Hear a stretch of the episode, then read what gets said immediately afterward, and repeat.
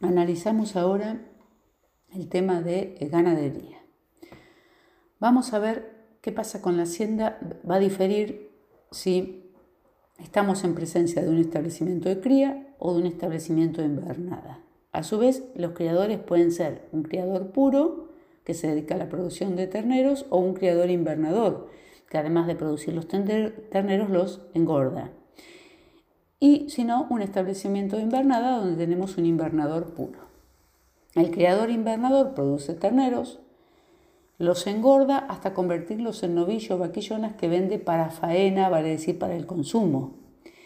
En este caso, cuando hace todo el ciclo completo, desde la cría hasta la invernada, la evaluación de la hacienda se va a regir por las disposiciones de la cría.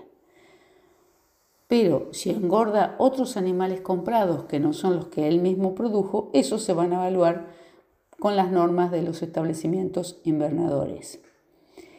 El invernador puro compra animales para engordarlos y luego venderlos. Entonces se va a regir por lo previsto en el artículo 60 de la ley y 146 del decreto reglamentario. Cuando vamos a analizar un establecimiento de cría, vamos a empezar ahora con la evaluación de los inventarios en un establecimiento de cría. Tenemos que diferenciar si vamos a hablar de establecimientos que ya están en actividad o que son el inicio de actividad.